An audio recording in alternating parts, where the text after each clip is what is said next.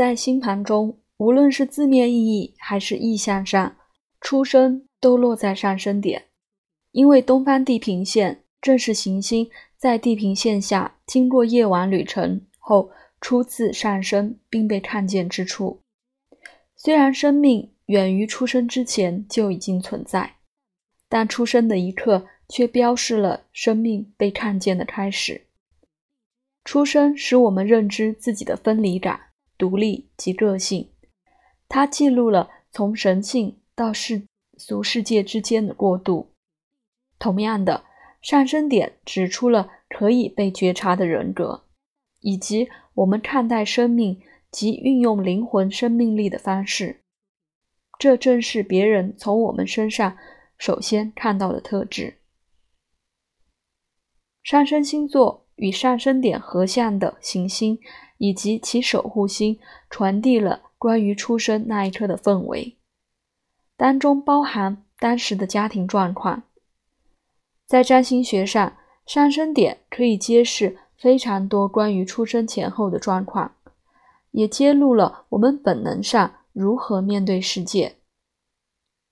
出生同时也暗喻着天生模式，这些模式记载了。我们如何步入世界？如何在这过渡期中行进？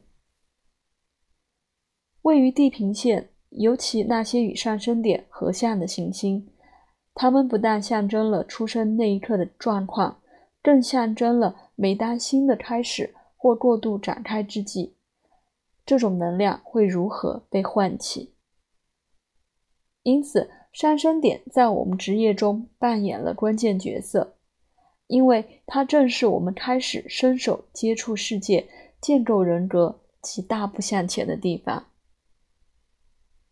如果我们接触生命的方式是由上升点赋予的话，那么我们在人生中吸引而来的，则位于上升点的另一端，也就是建立人际关系的大门——下降点。与上升点对视的这一点，往往带来无声阴影或外来的经历。下降点代表了他人，这一般意指在合约或承诺中与我们平等的另一人。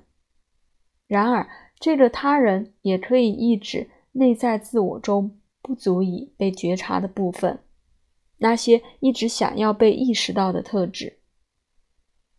由于我们比较倾向认同上升点的特质，由另一端的下降点所描述的特质则会漂流在这世上。这些特质会在那些吸引我们或拉我们过去的人身上寻求避风港。下降点象征了他人身上吸引我们的，却可能存在于我们自身却仍未被意识到的一些特质。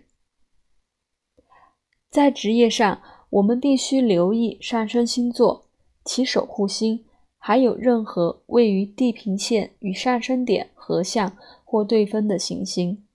这些都是职业分析中的关键因素。